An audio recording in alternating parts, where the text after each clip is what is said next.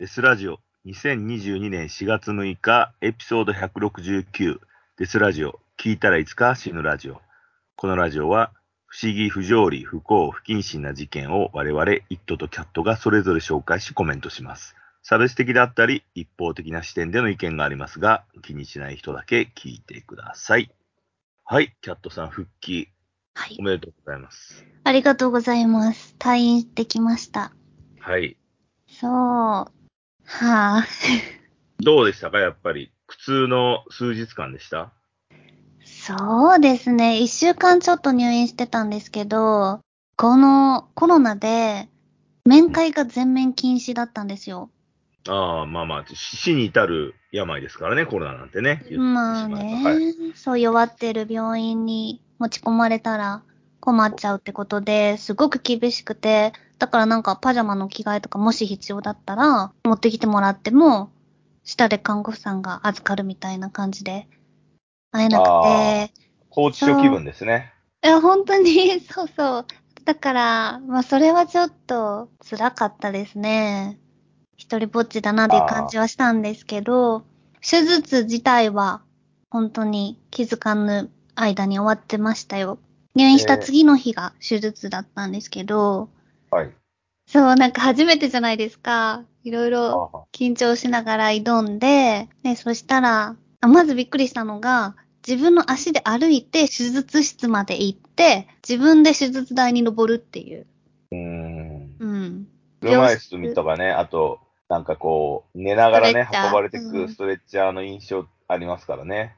そう、あるんですけど、まあ、元気なんでね、全然歩けるんだけど、看護師さんと先生と付き添われて、病室から手術の部屋に行って、入ったらもう8人ぐらいお医者さんたちが、すごいマスクしててもニコニコした感じで出迎えてくれて、しかも音楽流れてたんですよ。えー、どういう音楽ですか？ヒーリングミュージックみたいな？のそう、なんかミスチルだった。はい？ミスチルだったよ。ミスチルが勝ってたんだ。ミスチルのオルゴールバージョンだったと思う。そう。え、音楽がかかってるさ。せるためにか。ねえ。そう、なんか好きな音楽選べるのかなと思ったけど、もう私は意識がないから、お医者さんがね、ノリノリでできるやつで やってほしいと思ったけど、うん。ちなみに麻酔はどういうタイプでした？麻酔が、まあ横になって、その手術台がすごいあったかくて、あもうその時点で気持ちいいって感じだったんですけど。で、まずあの、まあ、右の胸が癌だから、うん左手に点滴を打たれてうん、で、それは、まだ麻酔じゃないですよ。だけど体がボワーンってした感じになりますからねって言われて、そのお薬がまず入ってきて、で、口に酸素マスクがつけられて、で、そこからもう意識ないんですよ。あーじゃあ酸素マスクの方で、なんだろうね、ガスで寝れ寝らされたみたいな感じなのかな。なのかもしれないし、点滴でその2番目の薬が、に変わってる時にはもうすでに落ちたのかもしれない。うん、全然覚えてなくて。で、何時間後かなえっと、5時間半後ぐらいに起きて、起こされて。でも意識はぼーっとしてる感じじゃないですか。えー、なんだっけ、はい。なんだっけ、あ、手術終わったんだっけっていう感じで、そのまま、今度はストレッチャーっていうか、自分のベッドに移ってて、そのベッドで自分の病室までエレベーター使って戻されて、まあ意識ぼーっとしてるんですけど、そこから1時間ごとぐらいに看護師さんたちが様子見に来てくれたりして、でその日の夜は、最初、あ、酸素マスクもしてて、あと、血栓なんか、血管が詰まるのを防ぐために足にマッサージ機みたいな、圧のかかるマッサージ機みたいなのがついてて、それと、点滴と、尿道カテーテルが入ってて、だからもう全然動けないんですよね。ちっとも動けなくて、横になって寝て。うん。その前日に手術が終わると、酸素マスクついてるから、すっごい喉乾くけど水飲ませてもらえないみたいなことを読んでたんですけど、はいそう、なんかそれが怖いなって思ってたんだけど、私全然喉乾いてなくて、で、酸素マスクは一番最初に取れるんですけど、飲んでいいですよって言われても、あ、別にいいです、みたいな。動動きたくないです、みたいな感じで。うんその間まは何を考えてたんですか？ずっと瞑想してたの？なんかね、あんまり、あんまり、ボワーンとしてて、何も考えてなかった。痛みもない？痛みもないです。痛みはね、点滴から痛み止めが入ってたんですよ。あ、そうなんだ。あじゃあ、あの、手術するまでに、うん注射針慣れはもうしてるんだ。そうですね。まあ、あれ抗痛いじゃんがん剤で、うん。刺されるのは結構慣れたかな。でも、今、右を手術して、もう右腕でできるだけ、もう二度と注射をしちゃいけないって言われてるんですよ。なんか、なんて言うんですか？右の胸、私ステージ3だから、その胸の中のしこりだけじゃなくて、リンパにも転移してるんですよね、癌が。はいはいで、それで、リンパ節覚醒っていう、リンパも取る手術が同時に行われたんですけど、まあそれのせいですごい、今腕が上がらないんだけど、なんていうかな。なんかリンパが少なくなると、やっぱり、その右側の腕が、なんかちょっとした蚊に刺されたとか、怪我したとかでも、腫れ上がっちゃうので、そう、もう右手で注射もできないし、ワクチンも打ってないし、血圧も測っちゃダメみたいなえー、感じになって、全部左手がやることに、うん。右手を怪我しちゃいけないんだ。そう。なんですって。えー、で左利きにならないといけないんだ。そうだよ、私右利きだからすごい大変で。えー、今何でもかんでも左手でやっちゃうんですけど、あうーん。でも新しいチャレンジだよね。まあね。いや、でもこんなに大変と思ってなくて、やっぱり入院してる間は、その間は、何でも看護師さんがやってくれるから、まあ楽じゃないですか。で、ベッドも自動でウィーンって起き上がる介護ベッドみたいなやつだから、いいんだけど、退院してから、その、自分でまずベッドから起き上がれないし、右腕がこう、えー。上がんなくて、寝返りも打てないしっていう、帰ってきてからすごい不便さに気づきました。あ、えー、右手は動くんですか？右手ね、あの、肘からし先は、もう動いて、字も書けるし、動くんですけど、えっとね、気をつけで、こう、ま、前に習いみたいな感じで、まっすぐ90度、手を上げようと思ったら、きついんですよ。なんか、何、何がきついんですか？なんかね、脇に、こう、剣、短い太い剣みたいなのがこう、ついてて、それが、60度くらいでマックスみたいな。それ以上上げると、痛い痛い痛いってなっちゃって、なんか痛みがストレッチみたいな、うん。い痛いですね。上げようとすると。でもそれがリハビリなんで毎日ちょっとずつでも腕を上げる練習しないといけないんですなるほど。そう。これでが。将来的には動くようになるってこと？っていうふうにお医者さんは言ってます、なんか。ちょっとずつ、まだ傷がね、手術して2週間しか経ってないから、傷が癒えてないだけで、ちょっとずつ痛みも減って、可動域も広がっていくって言われてるんですけど、なんかもう急に、今はちょっと焦りがあるじゃないですか。家に帰ってできないことが多くって、目薬とかさせないし、ああ、そう。それでね。うん。でも左手でもさ、慣れてないから目薬違うとこ落としちゃうんだよね。ああ、まあまあ、そうだよね。そうそう。え、すごい不便だって思って、あもう焦りで結構ショックが大きい。なんか急に身体障害者になった感じ。ーまあ、身体障害者になるってことはそういうことなんだろうね。そう。わーって思っちゃうね。はいはい。デスマッチの葛西潤選手のポスターあ家にある、貼ってあるんだけど、葛西さんに向かって、こう、手をちょっとずつ上に上げて、今日はここ、みたいな印つけて、ああ、ちょっとでも上に上がるようにリハビリしてます。頑張ってくださいとしか言いようがないですね。そうだよね、そう。頑張ります。まあ、これってなんか乳がんの、その、胸だけ取るのと、脇の下のリンパ節を取る。ので、だいぶ違うっていうか、そのリンパ節を取った方が腕が上がりにくくなるうんっていう、この障害が起きやすいみたいで、ね、そこになる前に気づいてれば一番良かったと思うから、本当に、うん、女性の人はみんなチェックししに行ってほしいなと思います。ねえ、なんかマンモグラフィーもさ、うん。胸を挟むやつから新しいね、そういうのじゃなくなったのが開発されてるからね。うん、あ、そうなんだっけ。そうそうそうそう。そうなんですよ。新しい、まあ、日進月歩でいろいろできてるらしいからうね。んうん。早く分かれば分かるほど手術とか小さくて済むから、うん、うんすごいいいと思う。そうなんですよね。ね。まあ一応、マンボウもハゲたからね。うん。キャットさんが元気になったら、ひょっとしたらリアルイベントとかもできるかもしれないですからね。えー、本当ですよね。もうなんか、本当社会と、こう、どんどん自分がかけ、何離れていってる？距離ができてるなっていう気持ちがちょっと寂しいっていうか焦りっていうか、その本当10月から仕事してないから、ああ。ああ、しない、仕事もしたいけど、こんな腕じゃマクドナルドでも働けないみたいな感じなんでしょうね。まあちょっとね、身体的にね、やっぱ難しいから、うーん。声でなんとかするしかないですよね。ボイスで。ボイスの仕事を。あそうね。なんか、ちょっとだけナレーションとかやってるけど、あ、誰か、これ聞いてる人で、ナレーションの仕事くれないかなとか。ああ、そうですね。ね。えそれってでもあの、うん社会からかけ離れてることが不安があるんですか？キャットさんは。なんかね、私仕事好きだから働きたいなっていあーそうう。うん。俺なんかもうずっと寝てたいけどね、もはや。本当？え仕事とかしたくないじゃないですか、だって。いや、私したいんですよすごいね。な。いろな。キャットさんが仕事をしたくてもできないのに、俺なんかしたくないのに死ぬほど仕事させられてて今。変わってあげたい。変わってほしいよ。まあでも 自分でやるしかないからね、こういうのはね。もう自分にしかできない仕事を今させられてるんで、うん。変わってもらえないっていうのはありますけど。うん。まあでもそれももうちょっとですよ。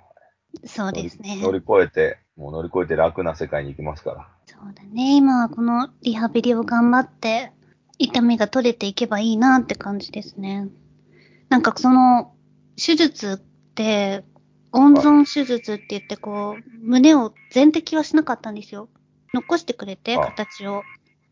で、前言ってたように F カップぐらいあるから、今半分の C カップぐらいは残ってるんですよね。ですごい初めてこう、傷跡見た時も、あ、こんなに残してくれたんだっていう感じで、すごい上手に多分切ってくれてて、で、こういう風にしてくれたのも、やっぱりもう私が真っ平らになるのが嫌だって先生に言ってたんで、うん。それだったら、まあ最初から真っ平らにっていうのもあったんだけど、まあその手術の前に抗がん剤やって、でも小さくして、切るところを少なくして、あの、やりましょうっていう感じでやって、で、まあ抗がん剤もすごい大変だったけど、うん。その小さくなるのはなってくれたんで、結局良かったなと思ってるんですけど、この切り取ったところの病理の結果が今月末に出るんですけど、それってその切り取ったところの一番端をすごい細かく見て、その癌の周りの脂肪もやっぱちょっと取るじゃないですか。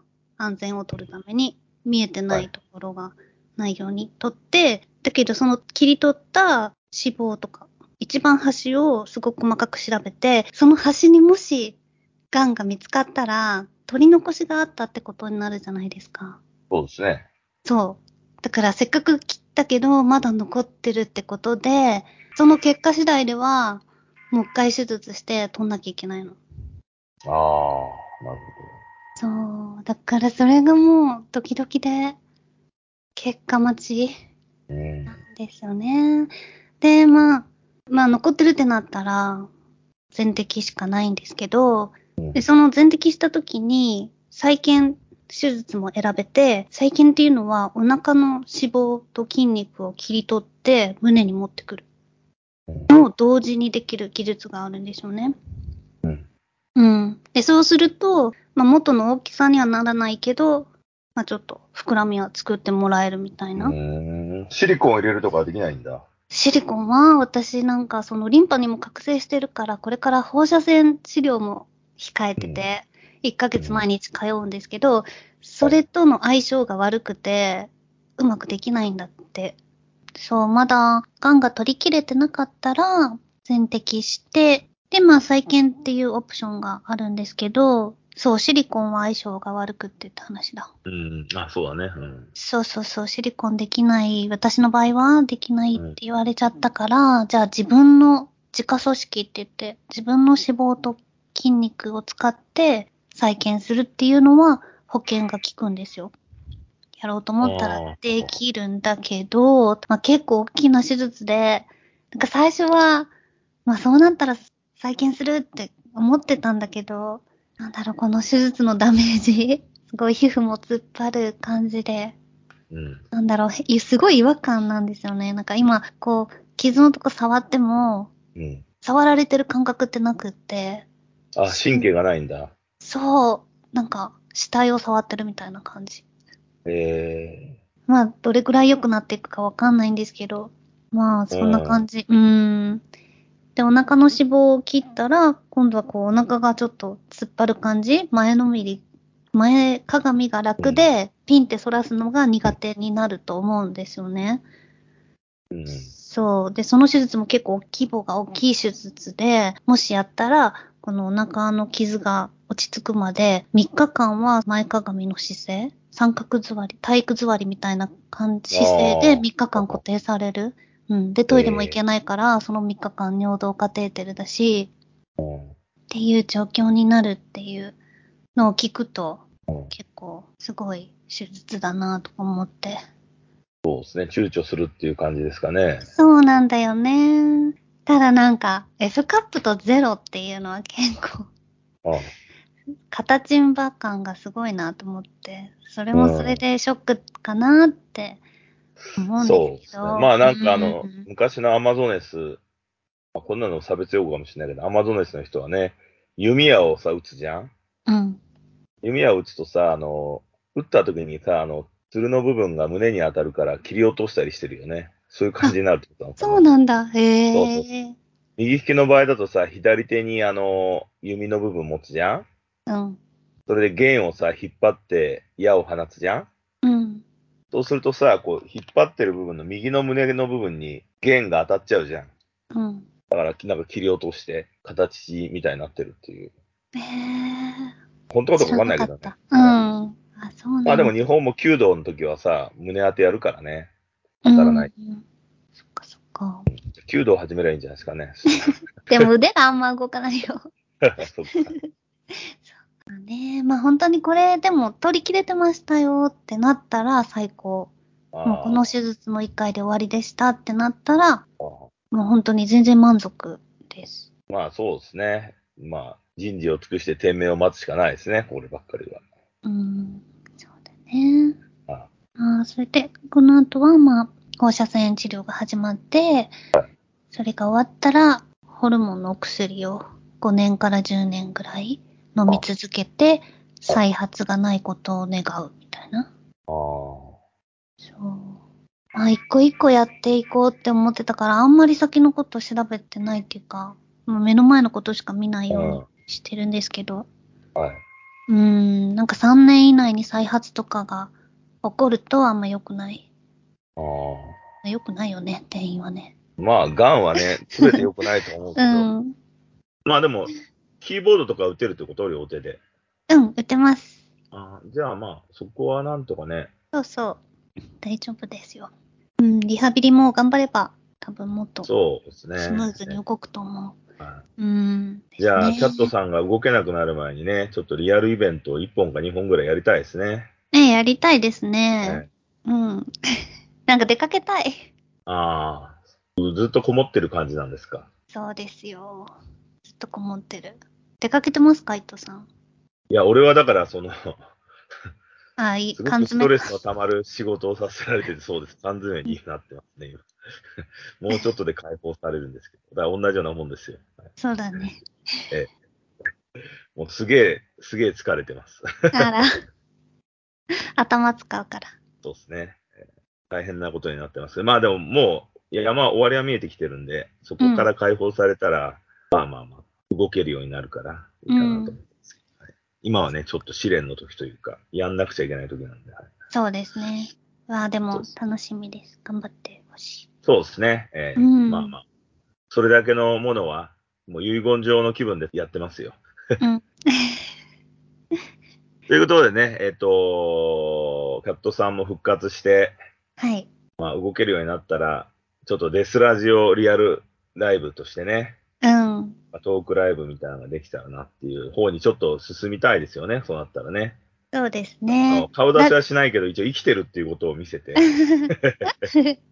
そうだね。あともうすぐ2年、もうすぐっていうか、ちょうどこの日がデスラジオの日っていうのはないですけど、2年ですね。放送が始まっって。はい、うん。はい。いつだっけ ?4 月11日とかだっけ？そう、そいやね、確か。はう。うん。い。まあね、まあ2年間よく頑張ったもんですよね。いや、本当だよね。まあでもいろんなリスナーの方から応援メッセージいただいたりして、それもすごい励みになりました。ああ、そうですね。みんなキャットさん応援してあげてください、本当に。ありがとうございます、いつも。えね、嬉しいことですよね。いや、はい本当にこれがあるから頑張れたもんな。ー、ああ、そうなんだ。よかったうわ。ん。まあそうですね。というところでちょっとあのーまあもう何もできないですけどね、キャットさんが元気になるのか、そうね、病が蝕んでいくのかわからないんですけど、うん。まあ人間はいつかは絶対死ぬわけだからね、それをどれだけ延命できるかって話なんで、確かに。はい。うん。まあ穏やかな日々が長ければいいなというふうに思ってますけど、はい。はい。そうですね。では今日はこんなところですかね。はい。はい。まあ、皆さんね、リスナーの方はリアルイベントを頑張って進行していければいいなと思ってるんで、お待ちしていただければ幸いです。はい。はい。よろしくお願いします。アップデートの情報は Twitter、インスタで発信しているので、デスラジオで検索してみてください。そして英語版デスラジオですね。デスラジオイングリッシュもキャットさんが病を押しながら頑張って更新しているので、皆さん聞いてみてください。そしてね、まあ、あとリアルイベントですね。なんとかできたらなと思ってるんで、応援してください。それではまた。それではまた。